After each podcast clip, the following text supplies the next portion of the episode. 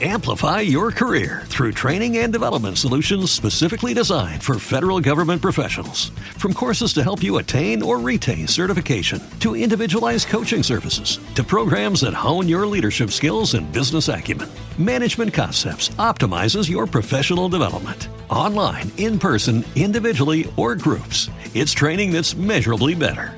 Learn more at managementconcepts.com. That's managementconcepts.com.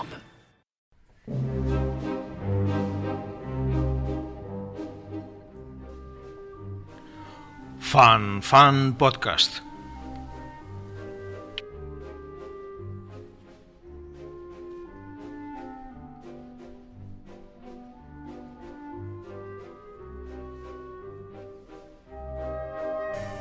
Bienvenidos al podcast de FanFan, FanFan la escena.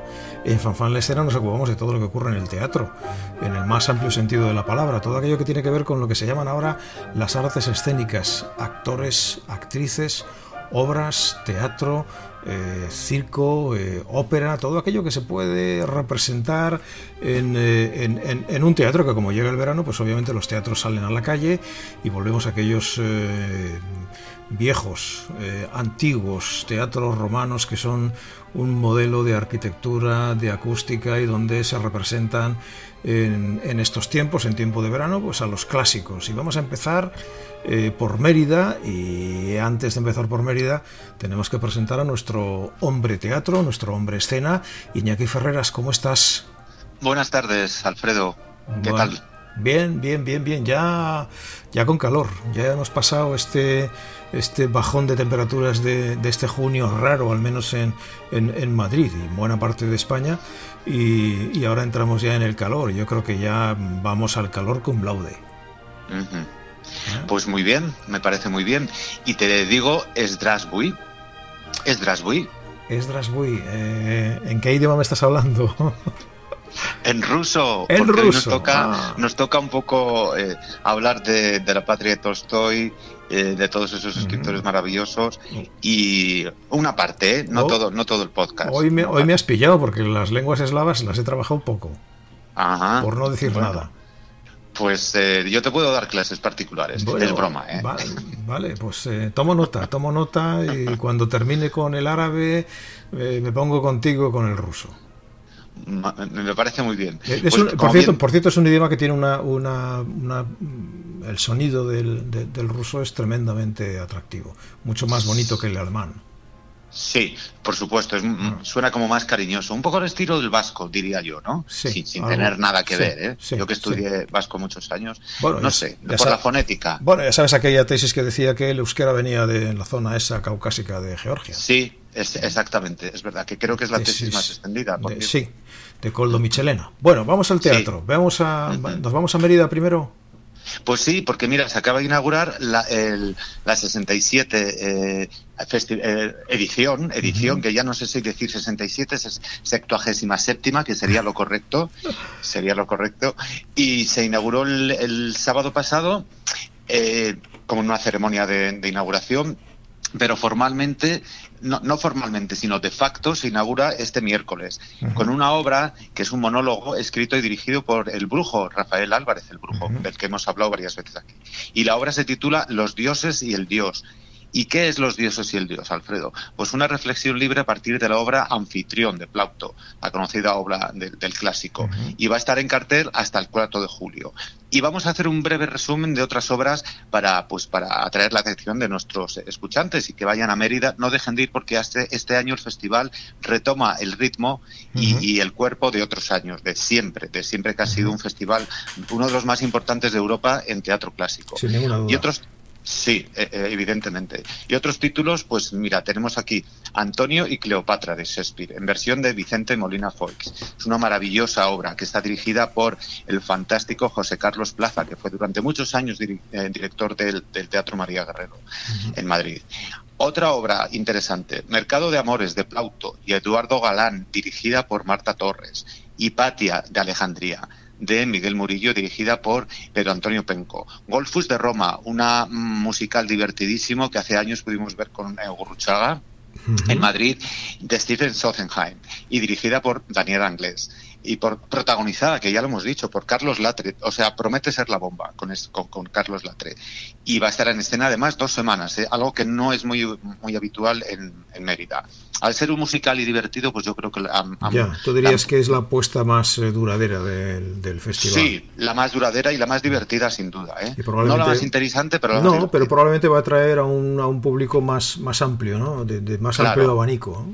Sí, Mérida desde hace ya unos años eh, mezcla lo que son comedias ligeras o versiones ligeras de clásicos serios, que no por ser comedia no va a ser seria, para atraer a un público pues más amplio. Cosa que me parece muy bien, porque hay que animar a la gente a ir al teatro, siempre lo decimos aquí. Y otra de las obras interesantes de las series, entre comillas, es Edito, de Paco Becerra, una versión de Paco Becerra dirigida por Luis Luque. Eh, Luis Luque. En fin, una amplia variedad, un abanico eh, tremendo, interesante en este festival que se acaba inaugurar. Muy bien. Eh, Iñaki, ¿qué tenemos para los que nos quedamos en Madrid durante estas semanas?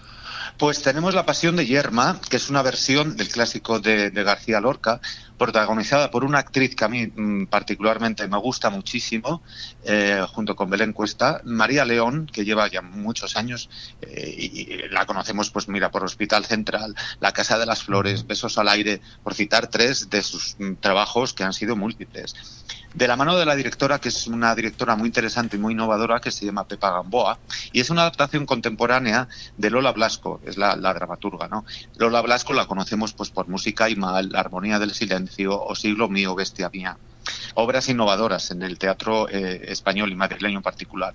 Y es una obra sobre la clásica que decimos de, García Lorca, acerca de la maternidad y de la muerte. Es una versión muy interesante, la recomiendo y va a estar del 2 al 18 de julio en los teatros del canal. Otra, otra novedad que tenemos en Madrid, novedad este año, pero no novedad en la temporada veraniega de los teatros madrileños, porque eh, el Teatro Bolshoi, que es una maravillosa compañía rusa, por eso he hablado en ruso, para hacer la gracia, eh, pues nos vuelve a traer una vez más, por enésima vez, el, ballet clásico El lago de los cisnes de Tchaikovsky. ¿no? Este, vamos a hacer un poco de historia muy breve ¿eh? para no eh, cansar a los escuchantes. Pues fue estrenado en el Teatro Bolshoi, precisamente en 1877. Este ballet es una de las mayores obras jamás escritas. Es una obra romántica, una fábula que el ballet de San Petersburgo, que en este caso son los, el ballet de San Petersburgo quienes lo ponen en escena en Madrid, representará por, eh, representará por la compañía rusa dirigida por Andrei Batalov. Doy estos nombres para los amantes del ballet clásico, porque mm, son muy conocidos en Europa. Solistas de este ballet. Y vamos a ver si pronuncio bien, ¿eh? ya que me, he pegado. no te puedo juzgar, aquí no te puedo juzgar, Iñaki. Todo lo que digas para mí estará bien dicho. Sí, ¿no? Bueno, a ver qué dicen los escuchantes. Voy, a, voy a empezar a decir nombres de bailarines. Ekaterina Borkianova, premios de Katerina Marsinova y Vladimir Vasiliev. Vladimir Vasiliev es muy conocido, muy conocido en el mundo del ballet contemporáneo.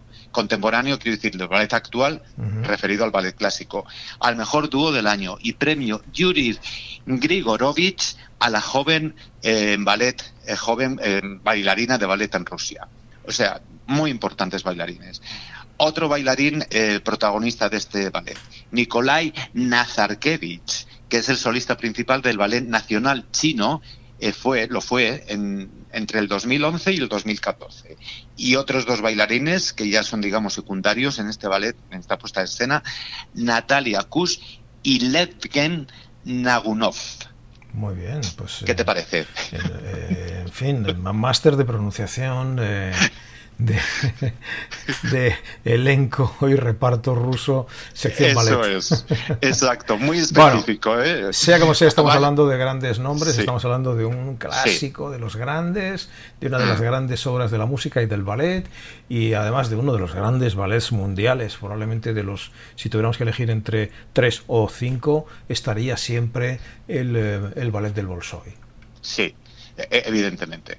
Estos son los ballets de San Petersburgo, ¿eh? Quiero decir, el ballet se estrena en los Bolsois, pero los que tenemos ah, en Madrid ahora son ballets de San Petersburgo. Es un ballet privado, son muy buenos, les he visto yo muchos años y son muy técnicamente perfectos y, no es una producción apabullante como puede ser una producción, yo sé, pues de un teatro grande, yo que sé, de, los teatros de Londres o Berlín, París, pero la verdad es que es muy digna y merece la pena verla. y va a estar hasta el 8 de agosto en el Teatro EDP de Gran Vía, uno de los grandes teatros de la Gran Vía. Vamos a ponerle un poco de, un poco de comedia eh, al, Teatro Nocturno de Madrid. ¿Con qué, Iñaki? Pues mira, con Viva la Pepa.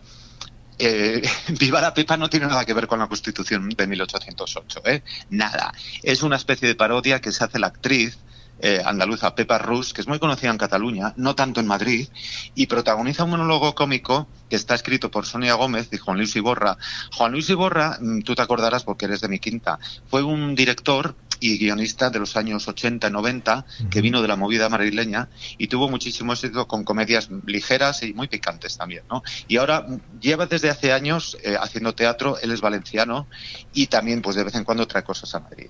Entonces, em, es una comedia, es un monólogo que se basa, pero también hace crítica social, porque se basa en la política, la fama y las dificultades de la maternidad. Y esta intérprete andaluza se mete en la piel de otra Pepa, es decir, eh, una especie de metateatro, que es una madre soltera de dos gemelas, con una vida anodina y muchos problemas para llegar a fin de mes. Pero de repente, como que le toca la lotería, metafóricamente hablando, mm, y esa lotería le dura un momentito, pero luego ya como que se les fuma, ¿no? Y vuelve a su cruda realidad. Una madre soltera mm, con dos gemelas que le toca una especie de lotería, pero que se la quita. la vida. Bien, sí, sí, el planteamiento es, eh, eh, es interesante. ¿Y en Barcelona qué tenemos?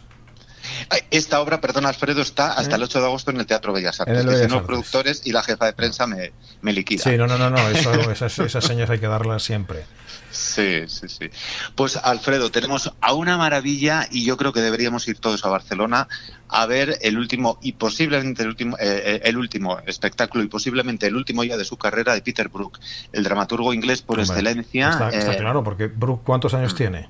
96. Bueno, fíjate, entonces estamos, eh, eh, hay que decir, probablemente el último eh, el último espectáculo que, que percara. Probablemente porque con, con Brooke y con esa edad, pues, pues no se sabe, ¿no? Todavía puede dar algún, mm. alguna sorpresa, pero en fin. bueno, es igual, sea no sea el último, es Peter Brook, Alfredo. viene con una tragedia de Shakespeare conocidísima, La, Tempestad, en este espectáculo le han llamado Tempest eh, Project, Tempest Project. Es una recreación personal sobre el viaje de Próspero, el protagonista en la isla del, Calibre, que lo podría ser su despedida de los escenarios, ¿eh? como decimos.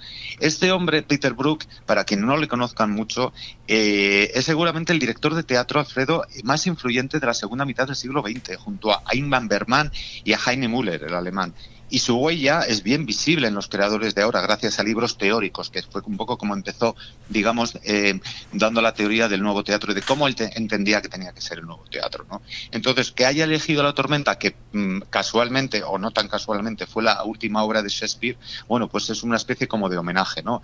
Eh, auto-homenaje a su carrera y homenaje pues al, a Shakespeare, el autor dramático por excelencia universal. En el Teatro Lliure, ¿eh? del 2 al 4 de julio y yo creo que me voy a escapar a verla. Muy bien. Eh, me, parece que, merece la pena, vamos, es algo eh, pocas veces se tiene la oportunidad de ver eh, de ver a, Peter Brook y hay que aprovecharlo. Ha, venido a Madrid todos los años al Festival de Otoño, ya lo sabes, y todos o muchos años, pero es que ahora mm, posiblemente sea la última obra y encima esta tragedia de Shakespeare y en el Grec de Barcelona, que lo hemos dicho que forma parte de la programación del Grec, pues yo creo que ya sería como el, una maravilla, ¿no? Muy bien. ¿Tenemos comedia en Barcelona? Pues tenemos comedia, pasamos de la tragedia de Shakespeare a una comedia totalmente loca que y, como locos son Faemino y Cansado, que a mí me encantan, porque hacen un humor muy surrealista y nada que ver con aquellos eh, Fernando Esteso, en Del Pajares o Martes y Trece o los Morancos, nada nada que ver, son muy conocidos, ya los conocemos mil veces, y aquí ya vienen con un espectáculo, no mil veces, sino que se titula 17 veces. ¿Y por qué 17 veces? Pues porque, mira, según la tradición Kaolin de la de, de, la cultura china, y quiero empezar a poner un poco pedante, no, no me voy a poner pedante porque ellos tampoco lo son.